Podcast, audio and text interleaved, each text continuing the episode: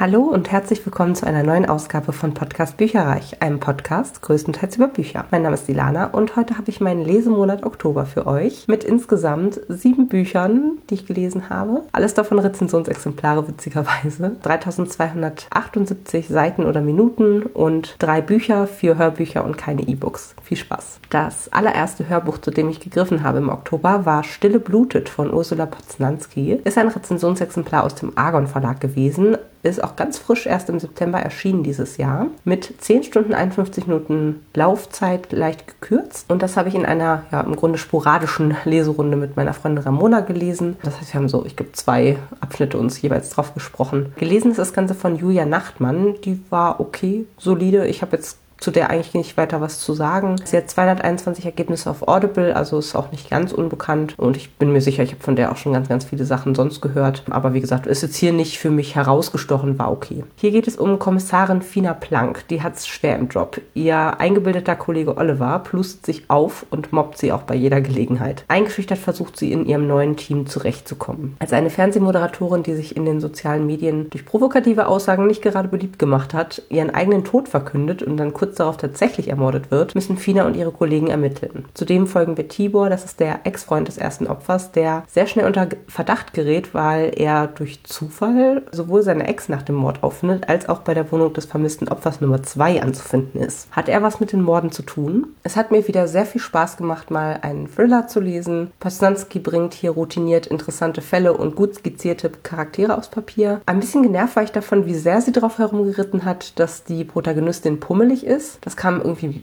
bestimmt fünfmal. Trotzdem bin ich gespannt, wie es mit der Protagonistin weitergeht und ob sie sich behaupten kann, denn das ist nämlich der Auftakt zu einer neuen Reihe. Band 1 endet, finde ich, auch mit einem echt fiesen Cliffhanger, der sich auf den zweiten Mörder bezieht, der hier noch eine Rolle spielt. Ich fand insgesamt auch die Auflösung total plausibel und ich behaupte auch, also trotz dessen, dass ich mitgerätselt habe, war es eigentlich dem Leser nicht möglich, auf die Lösung zu kommen. Das sorgt dann natürlich auch für Spannung. Insgesamt von mir für dieses Buch vier Sterne und hier kommt ein kleiner Ausschnitt für euch.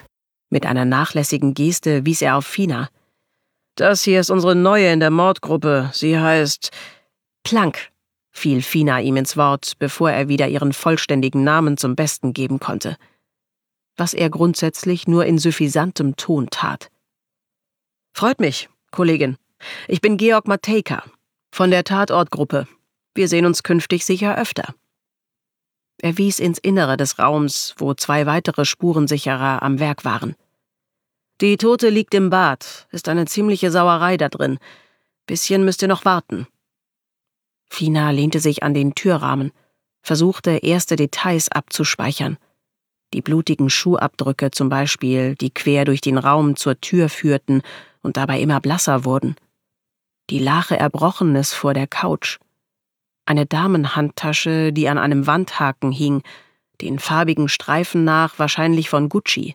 Als nächstes war mir nach etwas fürs Herz zumute, deswegen habe ich gegriffen zu Kein Sommer ohne dich von Emily Henry. Ist aus dem Argon Verlag ein Rezensionsexemplar mit 12 Stunden 8 Minuten Laufzeit und ist auch im Juli 2022 erschienen. Gelesen wurde das Ganze von der mir völlig unbekannten Nora Yokosha. Die hat 175 Ergebnisse auf Audible. Wie gesagt, ich habe gefühlt von der noch nie was gehört, aber sie ähm, hat auch viel gelesen in Richtung Danny Atkins, Kelly Oram, Annabelle. Ich fand sie auch sehr, sehr passend, weil sie hatte ein eher tiefes Timbre, was ich ganz gerne mag. Und dadurch hörte sie sich auch wie die circa 30-jährige Frau an, die hier die Protagonistin war. Insofern passte das wirklich gut und hat auch echt gut gesprochen. Das ist jetzt die deutsche Ausgabe von People We Meet on Vacation, was ja auf Bookstagram und Book Booktube und so weiter in aller Munde war. Und sogar im Modern Mrs. Darcy Summer Reading Guide, den ich mir immer sehr, sehr gerne durchlese und runterlade, äh, wurde der, dieses Buch vor einigen Jahren wärmstens empfohlen. Deswegen wollte ich die, also stand das definitiv auf der To-Read-List und ich war dann ganz begeistert, dass es jetzt ganz frisch rausgekommen war. Es geht hier um Reisebloggerin Poppy, die freut sich jedes Jahr darauf, das Sommerspecial über eine große Reise zu schreiben, denn es ist zur Tradition geworden, dass sie diese Reise mit ihrem besten Freund Alex unternimmt. Aber vor zwei Jahren ist etwas passiert, was ihre Freundschaft zerstört hat. Und der Leser weiß lange nicht was. Poppy ist unglücklich, hadert mit ihren Lebensentscheidungen. Können die beiden ihre Differenzen klären und was ist damals eigentlich genau passiert? Es war vielleicht ein klitzekleines bisschen mehr zwischen den beiden als nur Freundschaft. Es war locker leicht, es war total amüsant, unterhaltsam, mit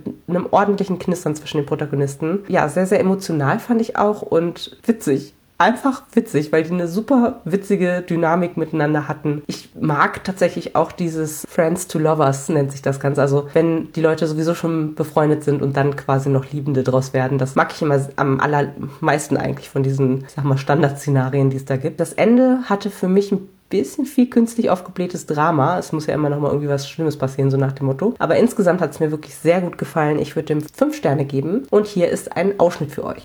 Alex holt sein Handy heraus und tritt zurück. Lass mich ein Foto von dir mit der Karre machen. Ich öffne eine Tür, stelle meinen Fuß auf und werfe mich in Pose. Sofort hockt sich Alex hin. Alex, nein, nicht von unten. Entschuldigung, sagt er. Ich habe vergessen, dass du da ein bisschen komisch bist. Ich bin komisch? Du machst Fotos wie ein Vater mit einem iPad. Wenn du eine Brille auf der Nase und ein UC Beercats T-Shirt tragen würdest, könnte man euch glatt verwechseln. Er hält das Handy extra hoch. Was? Und jetzt machen wir diesen Emo-Winkel aus den frühen 2000er Jahren? Vielleicht findest du mal die goldene Mitte. Alex verdreht die Augen und schüttelt den Kopf, macht aber ein paar Fotos aus einigermaßen normaler Höhe, um sie mir dann zu zeigen. Ich keuche auf, als ich das letzte sehe, und packe seinen Arm, so wie er sich an der 80-Jährigen festgeklammert haben muss, neben der er auf dem Flug gesessen hat. Was? Du hast einen Porträtmodus. Allerdings. Und du hast ihn benutzt, füge ich hinzu. Er. Du weißt, wie man den Porträtmodus benutzt? fasse ich zusammen, immer noch verblüfft. Haha. Woher weißt du, wie man den Porträtmodus benutzt? Hat dir das dein Enkel beigebracht, als er zu Thanksgiving zu Besuch war? Wow, sagt er mit unbeweglicher Miene. Das habe ich ja so vermisst. Tut mir leid, tut mir leid, ich bin beeindruckt. Du hast dich verändert.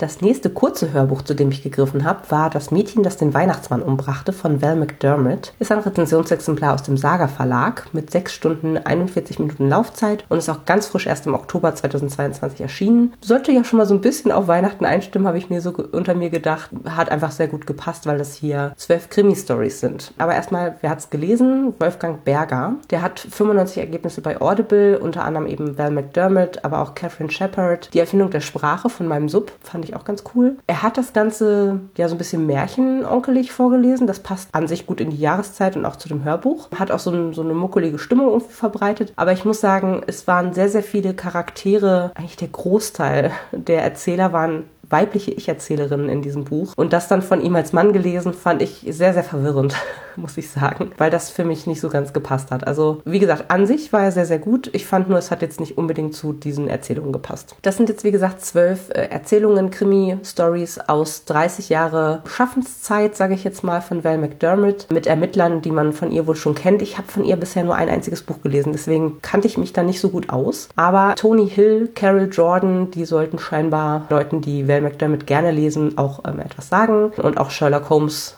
kennt eigentlich auch jeder.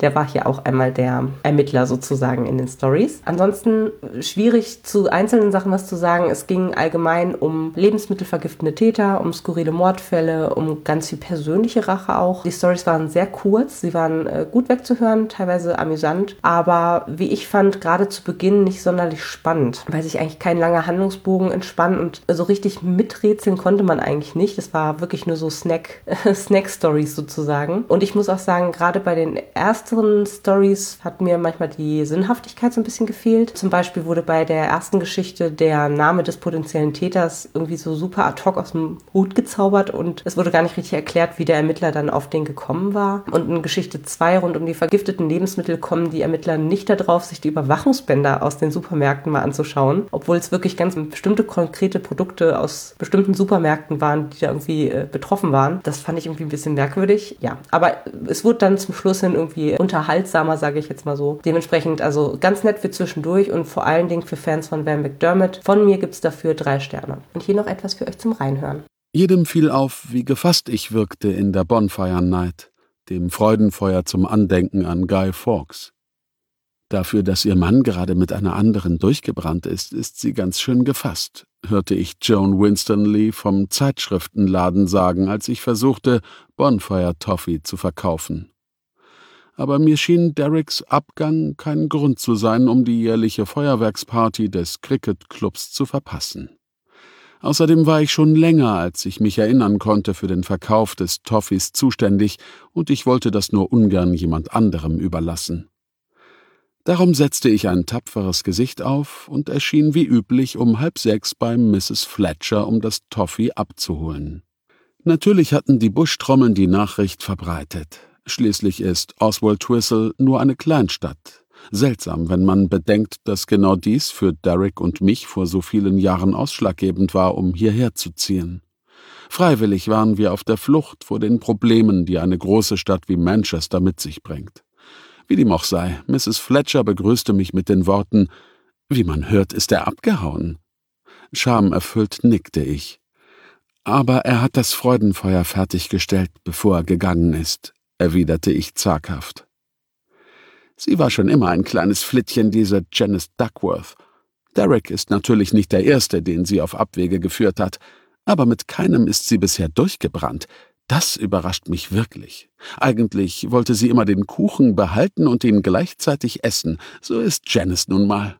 Das vierte und letzte Hörbuch, was ich in diesem Monat gehört habe, war Der Sturm von Jane Harper. Ein Rezensionsexemplar ebenfalls aus dem Saga Verlag mit 11 Stunden 51 Minuten Laufzeit und ist auch ganz frisch erst im Oktober 2022 erschienen. Gelesen wurde das Ganze von Sascha Schorn. Der hat 50 Ergebnisse auf Audible, viel so Thriller, Krimi-mäßig und ich fand den Sprecher hier unauffällig gut. Es gab keine groben Schnitze, aber es stach jetzt für mich auch ehrlich gesagt nicht heraus. Es geht hier um die windumpeitschte Insel Tasmanien. Kiernan und seine Freundin Mia sind mit ihrem Baby auf Heimatbesuch bei Kiernans Mutter. Der Anlass ist traurig, denn Kiernans Vater ist dement und ja, seine Eltern müssen daher umziehen. Aber auch sonst reißen alte Wunden auf. Während eines Jahrhundertsturms vor zwölf Jahren starb nämlich Kiernans Bruder im Versuch, ihn zu retten. Am selben Tag verschwand auch ein Mädchen und die Umstände sind bis heute ungeklärt. Jetzt wird eine weitere junge Frau während des Besuchs von Kiernan und Mia ermordet und die ganze Insel ist in Aufruhr. Wer ist der Mörder und haben die Morde oder die Tode etwas miteinander zu tun? Tun. Ich muss sagen, ich habe mir von Jane Harper ein bisschen mehr erwartet. Ihr Buch The Dry habe ich total verschlungen. Ich fand das wahnsinnig atmosphärisch. Es war spannend. Es war tatsächlich trotzdem ein Slowburn damals schon, aber also es hat mir sehr, sehr gut gefallen. Und hier haben wir auch einen Slowburn mit viel Atmosphäre, gar keine Frage. Aber halt eine ganz andere, logischerweise, als die von The Dry, wo einfach Australien von einer riesen Dürre geplagt wird. Aber für mich war der Sturm einfach ein bisschen zu langsam erzählt. Gerade im Mittelteil zog es sich für mich und es es wurden so viele falsche Fährten gelegt. Das war ein bisschen, äh, ja, ich finde sowas dann immer ärgerlich, wenn man dann anfängt, darauf rumzurätseln und ganz zum Schluss kommt es doch irgendwie komplett ganz anders. Und die Auflösung ist dann dadurch auch am Ende zu abrupt für mich gewesen. Also es war sehr, sehr knapp erzählt. Ich konnte die Motive dadurch nicht so gut nachvollziehen und das fand ich einfach sehr, sehr schade. Ich gebe Jane Harper jetzt nicht auf. Ich werde gerne zukünftig weitere Titel von ihr lesen, aber das fand ich tatsächlich nicht so überzeugend. Von mir drei Sterne und hier gibt es noch einen Ausschnitt für euch. Kieran sah, wie Liam sich aus der Durchreiche lehnte. Als sie sich näherte, murmelte er etwas und beide warfen einen kurzen Blick auf Kieran. Wie ich es sehe, wenn du jemanden umbringst, hast du alle Scheiße, die du abkriegst, voll verdient. Kieran erinnerte sich an Liams unmissverständliche Worte, die er aus der Küche vernommen hatte. Stille war eingetreten. Nur ein Industrieventilator surrte grimmig. Kieran hatte versucht, sich loszureißen. Geh zurück an den Tisch, hatte er sich gesagt. Geh zurück zu mir und Ash. Du musst dir das nicht anhören. Er war stehen geblieben, ein wenig außer Sichtweite. Wie bitte, der Typ mit dem Baby? hatte Bronte schließlich gefragt. Dieser Typ, der hat jemanden getötet? Wenigstens scheint sie Zweifel daran zu haben, hatte Kieran gedacht. Zu Unrecht, aber immerhin.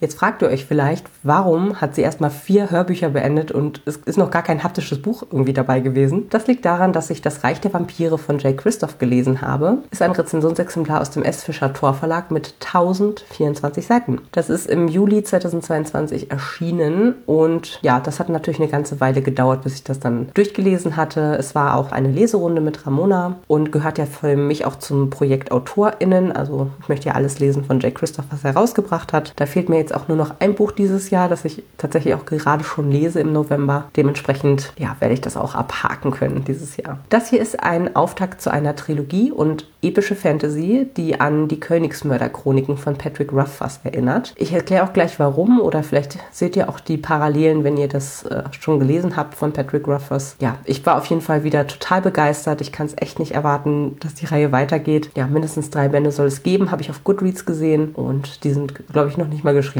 Das ist hier eine Vampirgeschichte. Es geht um Gabriel de Leon. Er ist unser Protagonist und der Königsmörder, der nach seiner Gefangennahme vom Feind einem Chronisten seine Geschichte erzählt. Da merkt man dann vielleicht schon die Parallelen tatsächlich. Ähm, das geschieht dann auf zwei Vergangenheitszeitebenen. Einmal sehr weit zurück in Gabriels Kindheit, Jugend, in der er auch erfährt, dass er quasi ein Halbvampir ist und somit als sogenannter Silberwächter gegen die bösen Vampire in den Kampf ziehen kann und sich daraufhin eben ausbilden lässt. Und einmal in die eher frische Vergangenheit, in der wir Gabriel als desillusionierten, sagenumwobenen Kämpfer kennenlernen, der sich von alten Bekannten zu einer irrwitzigen Mission überreden lässt, um den heiligen Gral zu finden, der die seit Jahren verdeckte Sonne wieder zum Erstrahlen bringen soll und dadurch natürlich die bösen Vampire in ihre Schranken weisen soll. Aber es geht so einiges schief. Und in der Rahmenhandlung droht Gabriel der Tod, sobald er fertig erzählt hat. Also lehnt er sich zurück, genießt eine Flasche Wein, raucht das getrocknete Blut von Vampiren und erzählt nächtelang. In diesem Fall eben ist es die erste Nacht von scheinbar dann dreien, in denen er erzählt. Gabriel ist ein vielschichtiger Charakter. Als junger Mann süß, unschuldig, naiv, aber auch voller Drang nach Ruhm, nach Macht, nach Anerkennung, der sich auch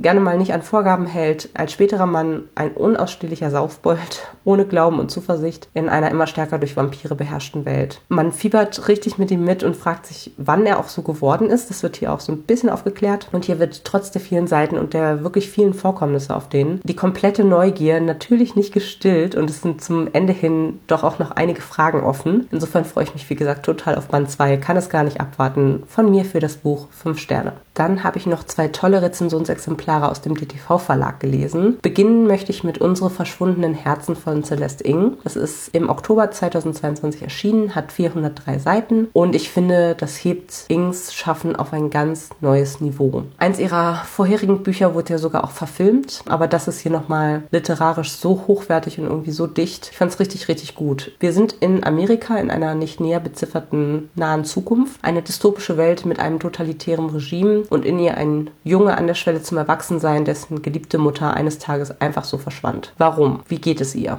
Und wie soll er zurechtkommen in diesem rechten Amerika als Halbasiate? Wo doch alles Asiatische aufs Übelste verpönt ist und jede Äußerung, jedes Bücherausleihen, jede Suche im Internet eine Inhaftierung zur Folge haben kann. Und es ist auch eine Welt, in der immer wieder Kinder jeden Alters aus ihren Familien gerissen werden und anderweitig untergebracht werden. Ein Gedicht von Birds Mutter wird zum geflügelten Wort im Widerstand gegen diese geraubten Kinder. Und das macht das Leben von Bird natürlich auch nicht einfacher. Der Protagonist Bird kommt nach und nach hinter die Dinge und fängt an, das System in Frage zu stellen. Es ist auf jeden Fall ein Buch über den Verlust der Unschuld und die Frage, für welche Werte man einstehen möchte. Aber auch zeigt es gut auf, finde ich, welche Macht Kunst haben kann und wie Kunst eigentlich auch die Herzen der Menschen anrühren kann, ohne gewalttätig zu sein oder ohne zu krass eigentlich zu sein grandios geschrieben, politisch sehr relevant und super eindrücklich. Ich kann das Buch nur empfehlen. Ich würde dem fünf Sterne geben und bin sehr, sehr traurig, dass ich tatsächlich hier sogar auf einer Lesung eingeladen äh, war und die leider absagen musste, weil meine Oma verstorben ist und ich äh,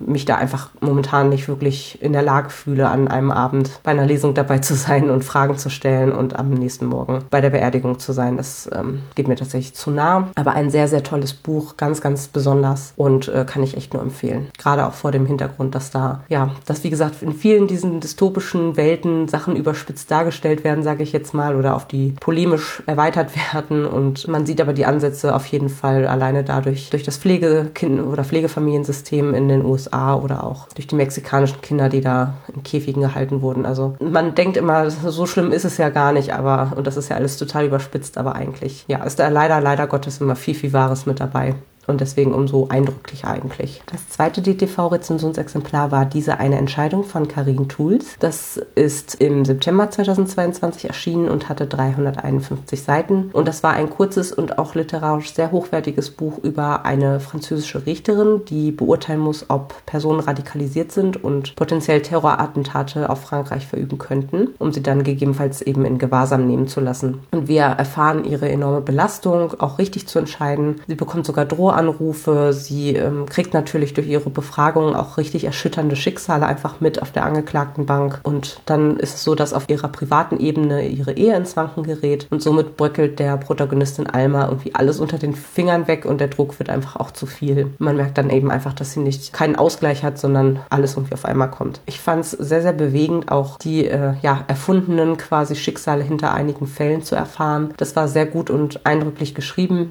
Mir war es leider teilweise ein bisschen zu hoch, zu politisch, zu wenig alltäglich greifbar. Das sind nämlich keine Probleme von dir und mir, die hier geschildert werden, sondern finde ich sehr nischige Probleme. Es geht halt konkret um eine linke Antiterrorrichterin in Frankreich. Da kenne ich mich ehrlicherweise auch nicht so gut aus in der Gesellschaft, in den politischen Zusammenhängen und auch ja in Bezug auf die islamistischen Terroranschläge im Land schlussendlich. Ähm, klar habe ich schon gehört von Charlie Hebdo und vom Bataclan, aber eben nur in der Tagesschau am Rande, wie man es halt ähm, so am Rande mitbekommt, sage ich jetzt mal. Und dementsprechend ja hatte das für mich teilweise nicht so einen so Alltagsbezug in dem Sinne und ist vielleicht auch ein Stück weit über meinem Kopf weggeflogen, sage ich jetzt mal. Aber ich fand es einen interessanten Einblick und ich fand es auch sehr deprimierend, wie die Autorin den Scherbenhaufen von Almas Ehe schildert. Sie schildert es nämlich so, als wäre jede Ehe, jede Beziehung eigentlich immer zum Scheitern verurteilt. Also ist eigentlich gar keine Wahl. Es würde sich unweigerlich auslaufen, langweilig werden, mit Affären durchzogen sein und irgendwann lebt jeder eh nebeneinander her. Das hoffe ich wirklich nicht. Gleichzeitig ist das sicherlich die Lebensrealität von etlichen Personen, gar keine Frage. So deprimierend es auch war, war es auch sehr nachvollziehbar und auch sehr wahrhaftig irgendwie geschildert und ich hatte dadurch dann eben ja sehr starkes Mitleid auch mit der Protagonistin schlussendlich. Spannend fand ich auch, dass Almas Verhalten und Aussagen teilweise ganz anders waren als ihre Innensicht. Also was sie innerlich so dazu denkt und was so ihre Motivatoren vielleicht auch waren. Sie möchte irgendwie immer stark wirken, sich keine Blöße geben und sagt dann ganz oft nicht, was sie eigentlich bräuchte. Als Leserin bekommen wir das halt mit, weil wir dann ihre Innensicht wiederum dazu kennen, aber sie verhält sich ganz anders, als sie, wie gesagt, von innen das Ganze dann vielleicht kommentiert oder sieht. Und auch das trägt dazu bei, dass ich echt Mitleid mit ihr hatte und das richtig tragisch als Figur fand, dass sie einfach gar nicht richtig sagen kann, was sie möchte. Ja, einfach ein sehr verzwicktes Leben, in das sich einmal da manövriert hat es wirkte alles sehr, sehr festgefahren. Es war sehr, sehr ergreifend. Und wie gesagt, dann geht es eben auch um eine, eine ihrer Entscheidungen, die sie dann da äh, bereut, schlussendlich. Von mir für dieses Buch vier Sterne. Ja, ich hatte es vorhin schon gesagt, ich habe 3278 Seiten und Minuten gelesen und gehört diesen Monat. Das waren insgesamt sieben Bücher, drei Bücher, vier Hörbücher, keine E-Books. Und bei meinem Lesevorhaben ist eigentlich nur eine Sache weitergegangen und zwar ein Buch aus dem Projekt AutorInnen, nämlich Das Reich der Vampire von Jake Christoph. Ich habe keine Reihe weitergelesen und auch keine Titel aus 12 für 2022. In dem Zusammenhang, aber eine ganz wichtige Info. Schaut gerne mal bei mir auf der Webseite vorbei, buicherreich.net. Dort könnt ihr schon für die 12 für 2023 abstimmen. Einfach unter dem Menüpunkt Lesejahre und Umfragen oder so heißt es, glaube ich. Dort einfach den allerersten Unterpunkt auswählen, der heißt auch 12 Abstimmung oder so 12 für 2023. Dort draufklicken und dann ganz nach unten durchscrollen und dann auf, das ist so ein blauer Button, bin ich der Meinung, äh, draufklicken. Haben auch schon ein paar mitgemacht und ich lasse das noch bis 15.12. Äh, offen. Pi mal Daumen. Und und dann werde ich euch auch Ende der des Jahres quasi eine Sonderepisode, in einer Sonderepisode die zwölf Titel vorstellen mit ein bisschen mehr Info, die es geworden sind. Jetzt kommen wir zu dem Teil, der mich vernichtet, die Subhöhe. Bei den Büchern habe ich jetzt 18 ungelesene Bücher mehr als vorher. Mit anderen Worten, ich habe zwar drei gelesen, aber 21 Bücher hinzubekommen und damit sind wir jetzt auf 87 ungelesenen Büchern und der Stand ist höher als das, was ich vor meinem Subabbauprojekt vor einigen Jahren hatte. Insofern herzlichen Glückwunsch, habe ich ganz toll gemacht. Was ist dazugekommen von der Bücherbüchse The Atlas Six von Olivia Blake, fünf Bände Red Rising von Pierce Brown, soll super sein. Ich bin dein Schicksal von Kira Licht, Saphirkrone von Jennifer Estep, Der mexikanische Fluch von Silvia Moreno Garcia, Spanish Love Deception von Elena Amas, Das Reich der Asche, Das Reich der Klingen von Victoria Aveyard, dann von der Chest of Fandom, Die Krone aus Schatten 2, Königssturz von Eileen Dierner, Hard Liquor und Spicy Noodles von Marie Grashoff, Der dunkelste aller Zauber von Margaret Rogerson, Aurora von Caroline Brinkmann. Dann hatte ich noch eine Vorbestellung mit farbigen Buchschnitt, und zwar Banshee Blues von Nina Blason, Blason, ich weiß nicht genau, wie man sie ausspricht, sowie kurzfristig zugelegt Emily Seymour, Totenbeschwörung für Anfänger von Jennifer Alice Jager. Und was auch eingetroffen ist, ich auch vorbestellt, ist nicht mit Farbschnitt, das kleine Bücherdorf Nummer 1 Winterglitzern von Katharina Herzog. Das ist von der Buchhandlung Graf bestellt und somit eine signierte Ausgabe ohne, wie gesagt, farbigen Buchschnitt. Die Variante mit Farbschnitt hätte es, bin ich der Meinung, in einem Adventskalender gegeben, bei dem mich aber die anderen enthaltenen Bücher nicht so angesprochen haben. Deshalb habe ich ich das dann ja,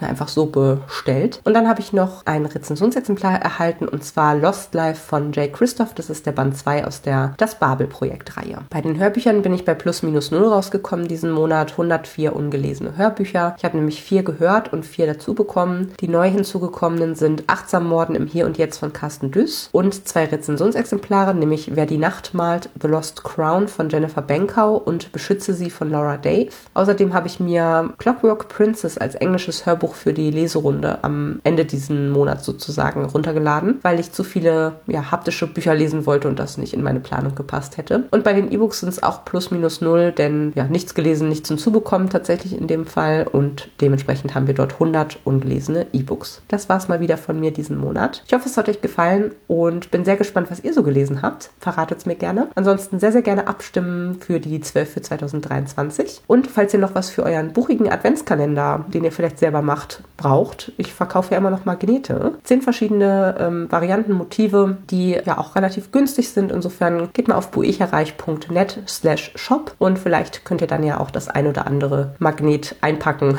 für eure Freunde, Familie als Kleinigkeit. Macht's gut, bis zum nächsten Mal. Informationen zu allen Büchern, über die ich heute gesprochen habe, findet ihr auf meiner Website www.bücherreich.net mit UE. Ihr könnt dort oder auf Facebook unter www.facebook.de slash podcastbuicherreich in einem Wort durch mit mir in Kontakt treten. Meine E-Mail-Adresse lautet buicherreich at gmail.com. Wenn ihr diesen Podcast über iTunes abonniert habt, würde ich mich riesig freuen, wenn ihr mir eine 5-Sterne-Bewertung hinterlasst. Dies ist ein privater Buch-Podcast, in dem ich nur meine eigene private Meinung wiedergebe. Wenn mir ein Buch oder Hörbuch kostenlos zur Verfügung gestellt wird, kennzeichne ich es entsprechend auf meiner Website.